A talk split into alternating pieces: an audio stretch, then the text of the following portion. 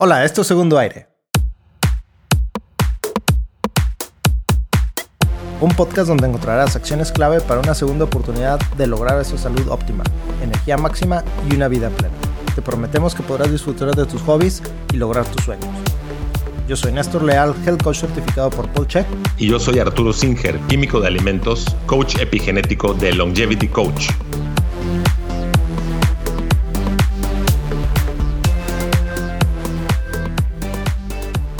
Buenos días, ¿cómo estás? Muy bien, Arturo, te veo muy, muy eh, feliz. Eh, la palabra es eufórico y eufórico.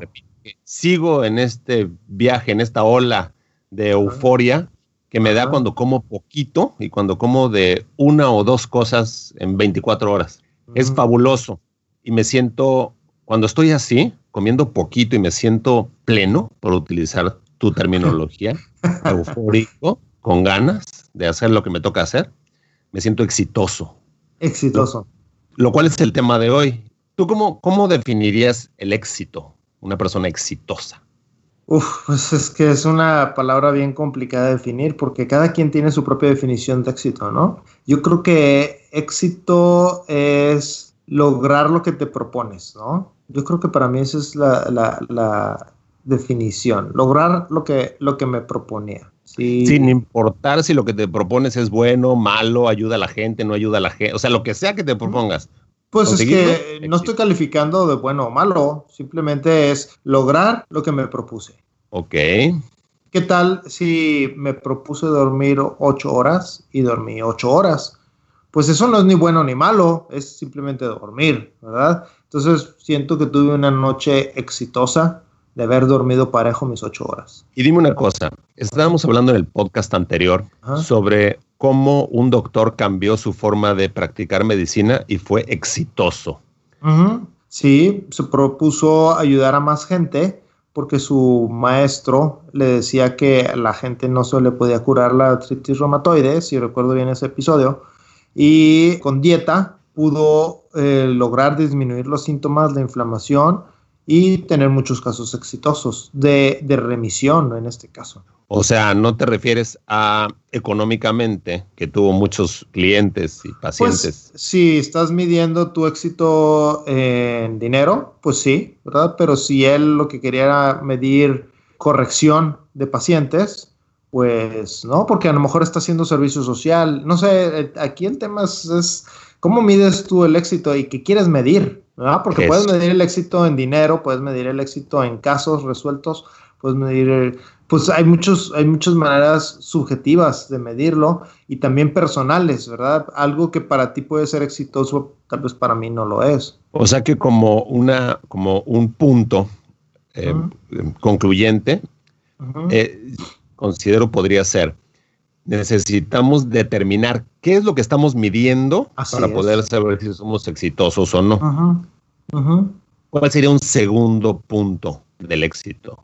Porque mucha gente en la sociedad, actual, la felicidad o el, no quiero utilizar la palabra en inglés, the pursuit of happiness, este, la búsqueda de la felicidad. la búsqueda de la felicidad y la felicidad. Ajá, entonces, gracias. Fíjate que eh, ahorita estamos hablando de, la medición.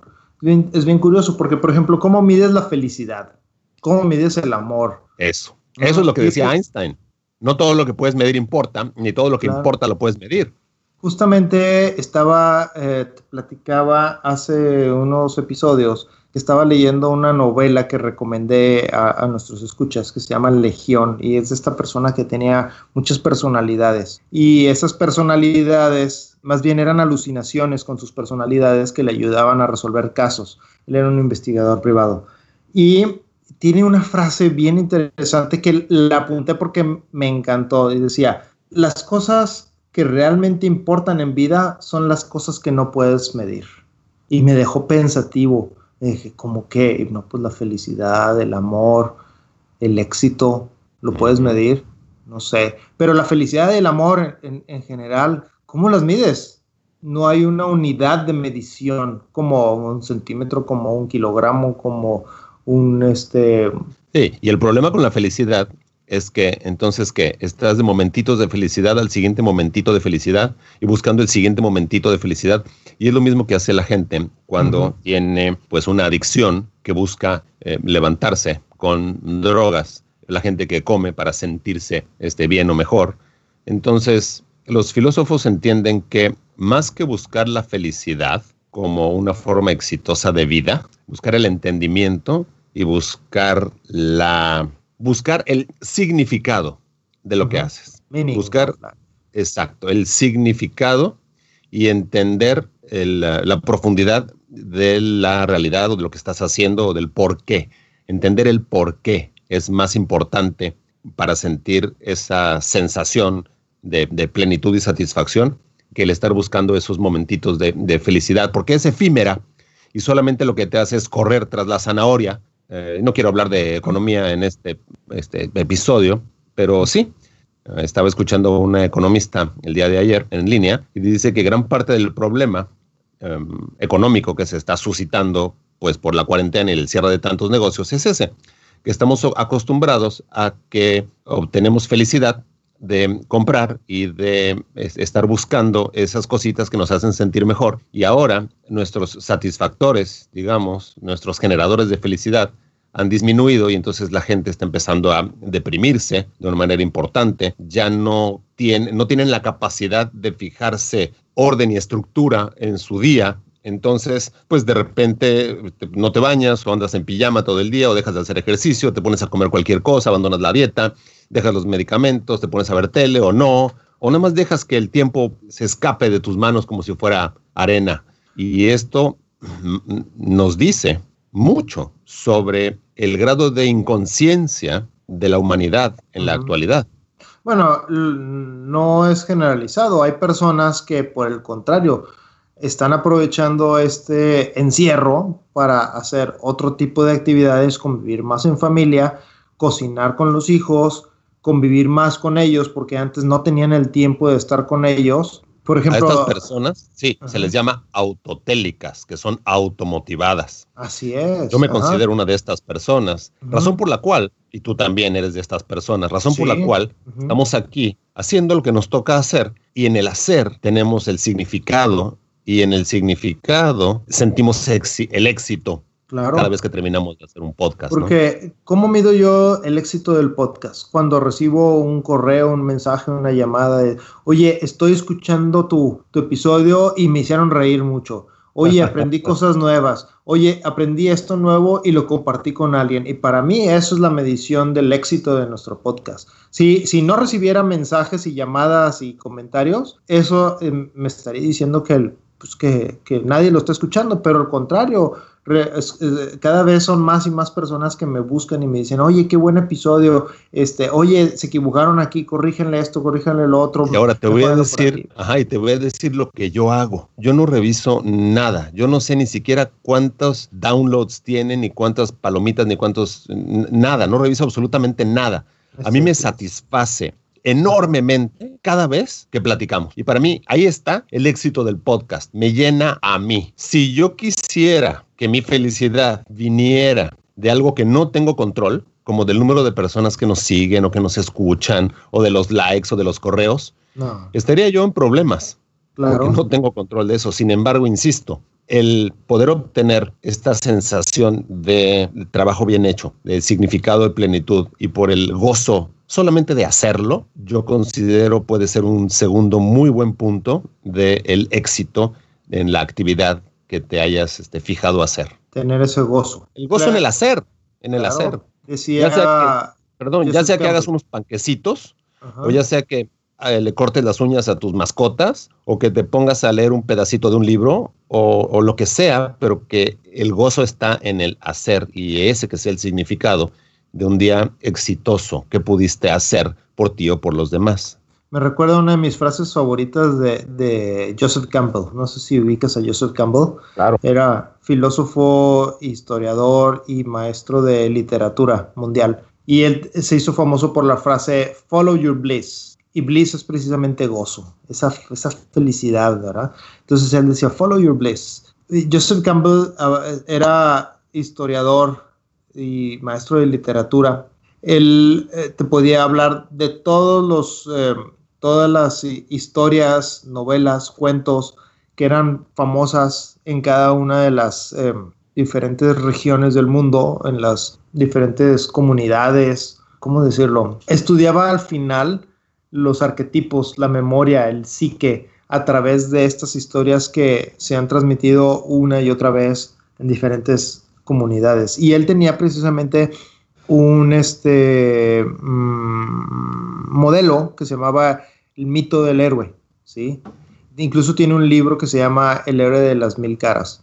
Mm, el mito del héroe donde lleva todo un viaje cuando se enfrenta a un héroe a un problema, tiene una persona que le ayuda, desciende hasta, hasta los infiernos, por así decir, de sus demonios, enfrenta a sus dragones, a sus demonios, y finalmente sale victorioso. Ese es el viaje del héroe o mito del héroe. Y a partir de esto, él siempre decía, follow your bliss, ¿verdad? Este, sigue este, tu felicidad, tu gozo, para que te sientas pleno, exitoso en la vida. Sí, me gusta más la palabra bliss en inglés, que sería una buena traducción de bliss. ¿Cuál sería? Pues felicidad extrema. No, pero es que no quiero, una cosa bliss y otra cosa es happiness. Entonces quiero, quiero separar esas es dos. Extrema. Es, ¿cuál palabra usaba mi maestro Diego? Beatitud, bliss, beatitud. bliss la, traduce, Google Translator la traduce como felicidad, pero no, se me hace que es una traducción muy... Busca traducir beatitud en inglés, a ver qué te parece. Suena muy religioso, ¿no? Pues esa es tu programación. Dice Beatitud, eh, nombre femenino. Uno, en las religiones cristianas, bienaventuranza que logran las almas al compartir la vida eterna en compañía de Dios. Dos, estado de serenidad, paz espiritual y felicidad. Bueno, pero mi punto es, concentrémonos en entender de que en vez de estar persiguiendo a la felicidad y solamente buscando esos momentitos que nos dan esa felicidad todo el día, todo el tiempo, obtener esa gratificación, esa plenitud, esa sensación de haber logrado lo que, como tú bien decías al inicio del, episodio, de haber logrado lo que te has propuesto y obtener esa sensación de cualquier cosa que te toque hacer en tu día, ya sea acomodar el closet, acomodar la este, biblioteca cuidar de un adulto mayor, ir al súper, lo que sea que te toque hacer, hazlo bien y entiende qué es lo que te toca y obtén esa sensación de haberle dado un significado a tu momento. Sí, hay varias metodologías. Este, ahorita recordaba, hay quienes dicen que en el día, eh, más bien en la noche antes de dormir, apuntes las tres cosas más importantes que tienes que hacer el día siguiente porque hay quienes tenemos listas enormes de cosas que hacer. y si no logramos hacer las cosas nos sentimos mal. Frustración, Pero si apuntas, sí. frustración. Pero si apuntas tres, tres es, es, algo real, ¿verdad? Entonces, si logro hacer al menos estas tres, ya me siento exitoso. Si logro hacer más de las tres, qué bueno. Pero al, menos estas tres las voy a lograr y me voy a sentir exitoso. Y con eso terminas todos los días bien, ¿verdad? Pero te propones tres cosas desde la noche anterior. Hay otro libro que voy a recomendar y voy a poner por ahí que se llama The One Thing.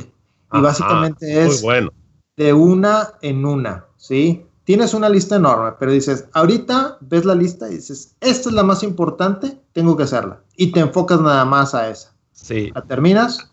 A mí ese libro, ese libro se, me hizo reduccionista, se me hizo este, muy como de inicio, pero es bueno, es bueno. Pues lo que pasa es que es sentido común y dices, oye, pues que no me está diciendo nada nuevo. Pues no, pero se te había olvidado. Se me hizo sencillo a nivel introductorio para comenzar a organizar tu día, tus pensamientos, y pues poder lograr lo que estamos hablando de sentir esa sensación de satisfacción al haberle dado significado a tu tiempo, a tu momento y la vida se hace de estos momentos. Y sentir ese gozo de haber cumplido.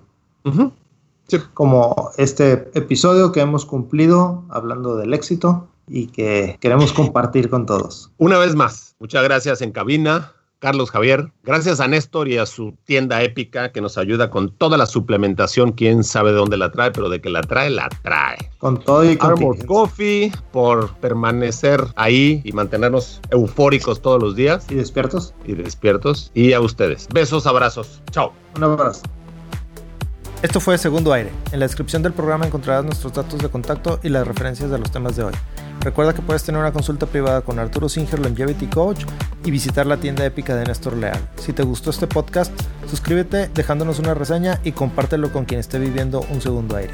Este podcast fue producido por Arrabal Studio. Productores ejecutivos Carlos Urrutia, Chaco Urrutia y Javier Martínez. Grabación y edición por Javier Martínez.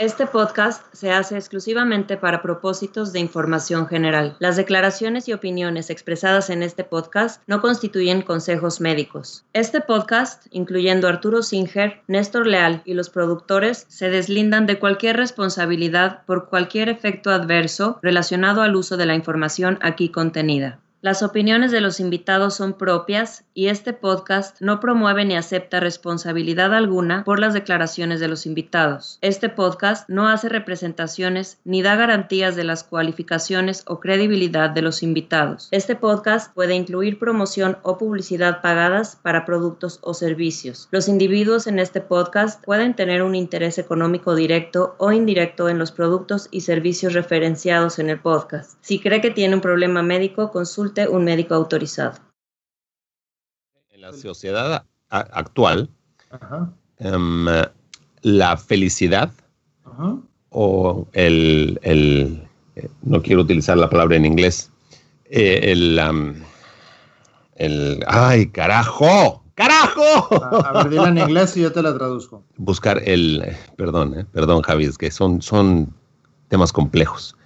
Este, ahí te va. Buscar. No, espérame, espérame, espérame, espérame no, me digas nada, no me digas nada. Este, no me digas nada. Se me va. espérame, espérame, no me digas nada, no me digas nada. Este. Ya, ya, ya, ya, ya está, ya está. Buscar el significado. Que es de una eh, cosa a la vez. Eh, yo creo que podemos a ver si hablan mal de mí. Boluda, nos estás interrumpiendo y estamos acá a la mitad del podcast, boluda. Sí, pero ¿cómo? Estamos terminando, no, pero che, mira. Pero qué, a ver, necesito. Sí, sí, pero espérame. Este, afortunadamente tenemos la magia de la edición y entonces vamos, vamos a poder este, cerrar. ¿Estás grabando con la ostra o qué? vamos a poder. Este,